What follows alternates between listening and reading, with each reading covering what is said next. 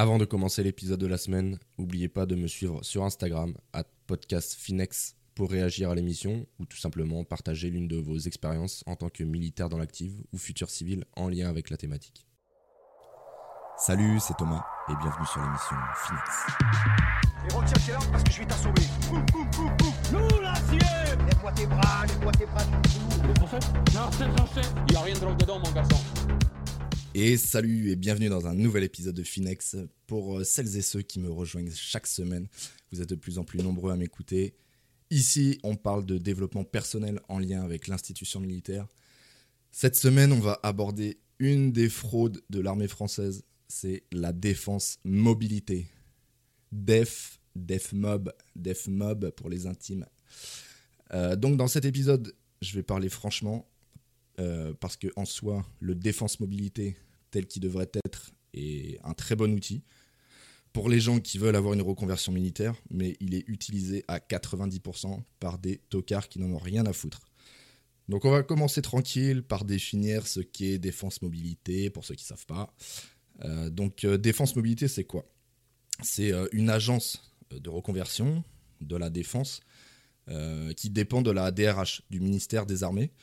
Et donc cette agence, elle est chargée de la transition professionnelle du personnel de la défense, euh, toute armée confondue, donc euh, armée de terre, armée de l'air, la marine. Et donc, euh, ben, vous l'aurez compris, en gros, c'est un pôle emploi pour les militaires. là où c'est intéressant et pourquoi avoir l'utilité de défense mobilité pour certains, c'est qu'en étant militaire, vous n'allez pas être mélangé avec le tout venant de, le tout venant de Pôle emploi, du monde civil et donc avoir entre guillemets un suivi un peu plus poussé et régulier euh, que si vous alliez chez Pôle Emploi. Euh, à venir à des rendez-vous obligatoires, euh, genre à 8 heures, pour au final passer à 10 heures avec votre conseillère ou conseiller, qui va vous expliquer qu'il manque de moyens, qu'ils ont 300 personnes à gérer par conseiller.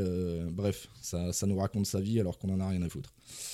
À deux doigts de, de faire une, une, séance de psy, limite, quoi. Et puis, bah, il y a le côté psychologique d'amener progressivement le militaire vers la sortie, euh, bah, sans qu'il soit jeté directement dans ce zoo qui est le monde civil. Donc sur le papier, défense mobilité, ça part d'une bonne intention. C'est plutôt les gens qui bossent euh, sur le dossier qui sont tout de suite un peu moins efficaces, euh, voire complètement à la ramasse.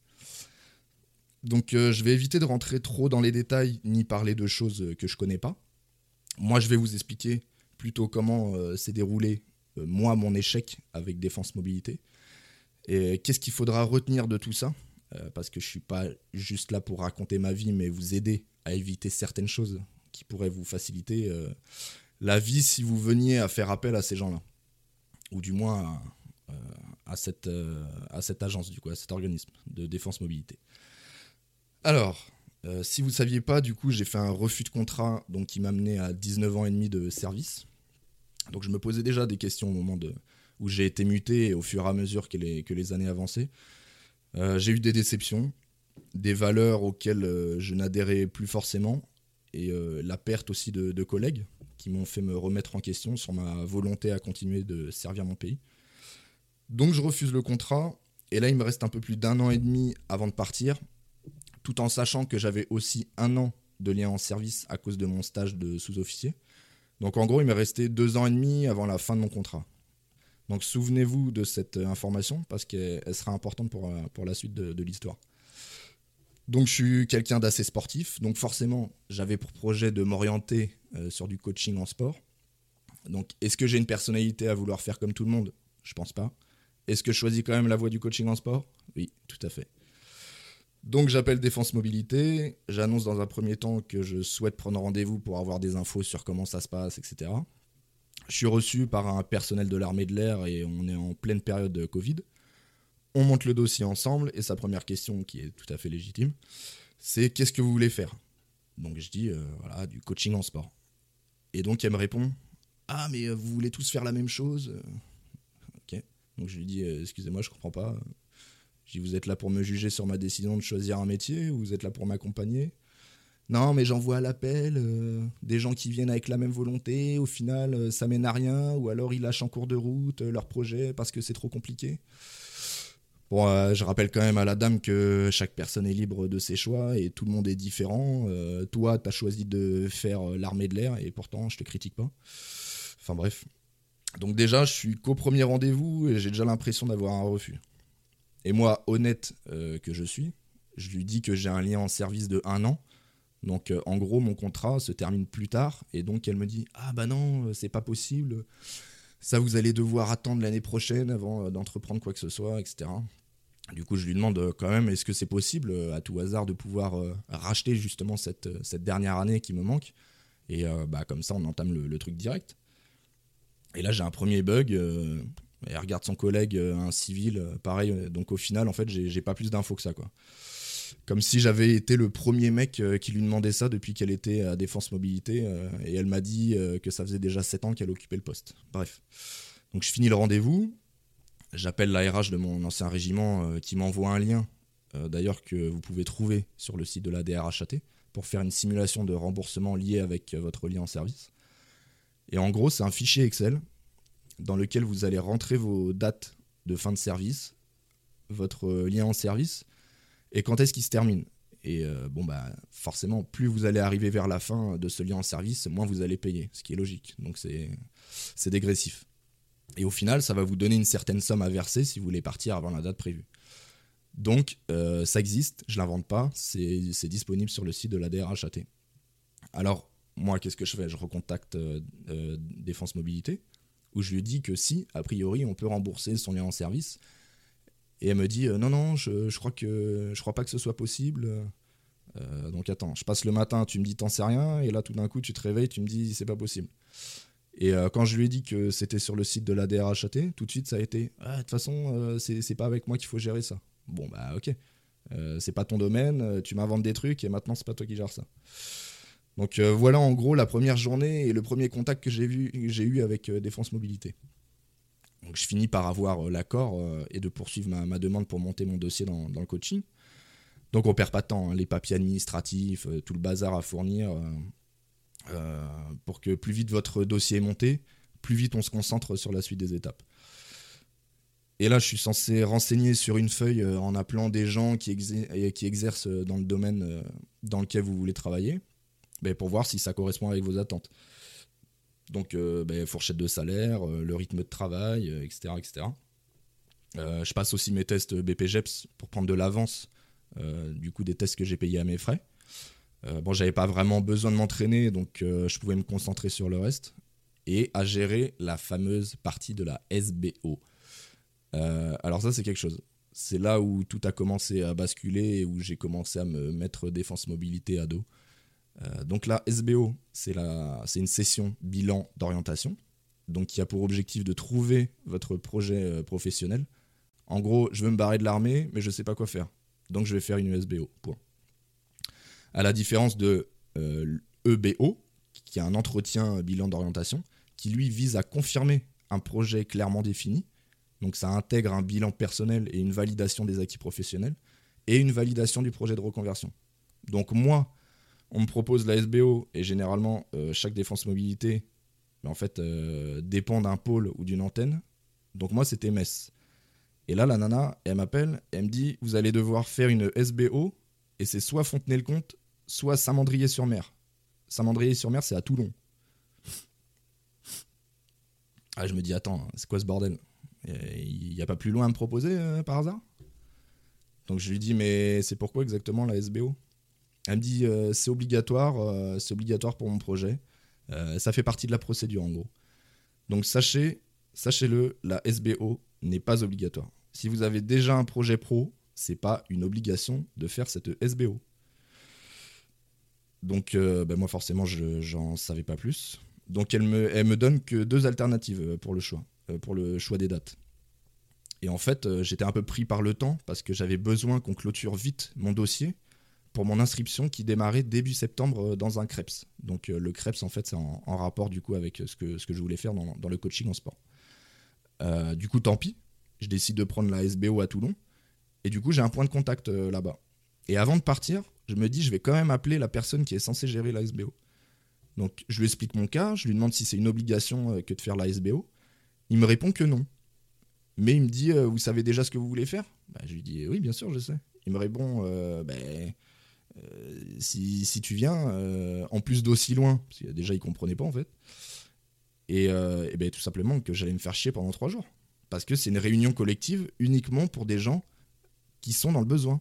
Ce à quoi je lui réponds, bah, envoyez un mail euh, à la nana de chez moi et expliquez-lui la situation. Donc je le rappelle parce que bah, j'avais pas de nouvelles. Et il me dit, et il me dit, écoutez, on vous attend comme prévu, telle date. Donc je lui dis, mais vous avez, vous avez contacté la dame de Défense Mobilité?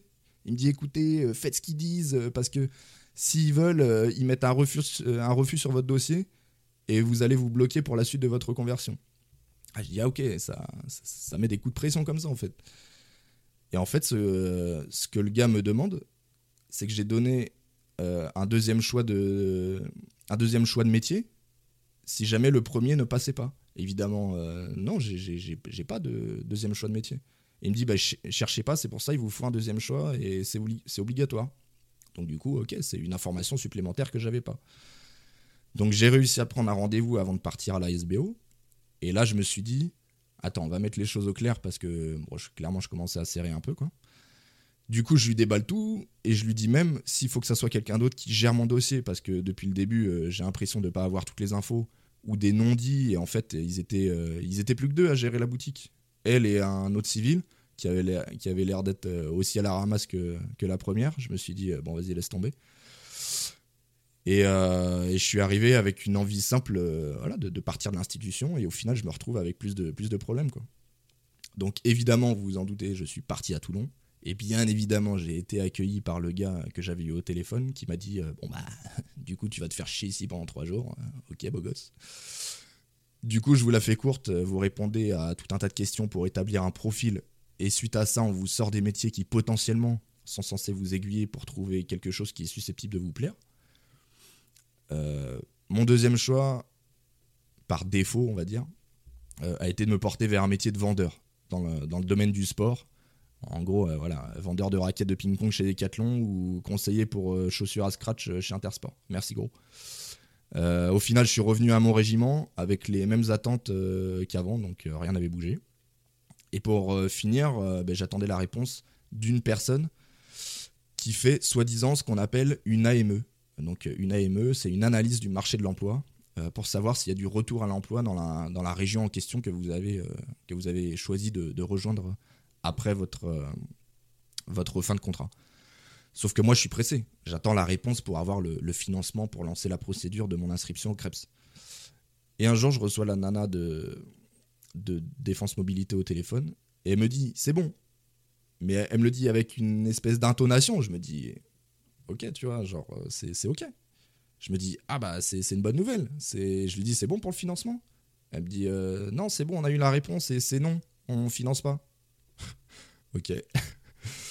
Bref, j'ai fini par me dire je vais me démerder tout seul, comme je fais toujours. Et, euh, tout ce dont je vous parle, ça s'étale sur une période de 4-5 mois, en forçant les, les coups de fil, euh, etc. Parce qu'à un moment, il ne me répondait plus. Ça répondait pas aux mails. Euh, je me souviens, il y avait au moins 5 numéros différents chez eux, il n'y en avait aucun qui répondait. Je passais directement sur place, ils n'étaient pas dispo, t'inquiète, on te rappelle, attends, là je suis en, rendez-vous. Donc, comme je vous dis, préparez-vous mentalement avec ces gens-là. Euh, si vous avez la chance d'avoir quelqu'un de compétent, euh, mais franchement, mais tant mieux pour vous. Et c'est exactement euh, ce qu'on recherche. Je crache pas du tout sur défense mobilité, encore une fois, mais c'est sur ces gens qui occupent le poste qui sont vraiment des escrocs. Parce que ça reste des, militaires et à 17-15, euh, c'est finito, c'est fin du travail et ils feront rien tant qu'ils sont pas sûrs à 100% euh, qu'il y a un retour à l'emploi. Parce que euh, ben, de leur décision, en fait, découle la suite de, de- ce qui vous attend. Euh, en vrai, la nana qui gérait mon dossier, j'aurais dû avoir euh, limite déjà une entreprise d'ouverte, un carnet d'adresses long comme mon bras, déjà une centaine de clients qui m'attendent dans ma, dans ma prochaine activité. Parce qu'il parce qu'il faut les rassurer en fait. Il fallait la rassurer la petite dame. Donc comme je disais dans le premier épisode, si vous venez avec une attitude d'enfant pourri gâté, euh, vous allez vous faire insulter. C'est clair et net. Euh, j'ai sûrement fait beaucoup d'erreurs et j'ai pas tendance à m'écraser non plus, au moment où j'aurais dû peut-être. Euh, Est-ce que c'est ça qui m'a fait défaut? Je sais pas. Au final, j'ai su rebondir sur autre chose et sans l'aide de qui que ce soit. Donc, si vous entamez cette démarche de Def Mob, commencez déjà à chercher quelque chose vers quoi vous orienter. Ayez deux choix de métier et pas des trucs à l'arrache comme moi sur le deuxième ou des trucs par dépit parce qu'au final, vous vous rendez bien compte que moi, mon premier choix euh, n'a pas été pris. Donc forcément, elle m'avait dit euh, au moment de me contacter, ah mais vous avez fait le deux- deuxième choix de vendeur, etc. Enfin, c'est no way, quoi. Même, pas en rêve. Euh, J'ai pas fait 11 ans d'armée pour euh, revenir vendeur de, de claquettes, quoi. C'est hors de question. Euh, donc ayez, ayez deux choix vraiment bien construits.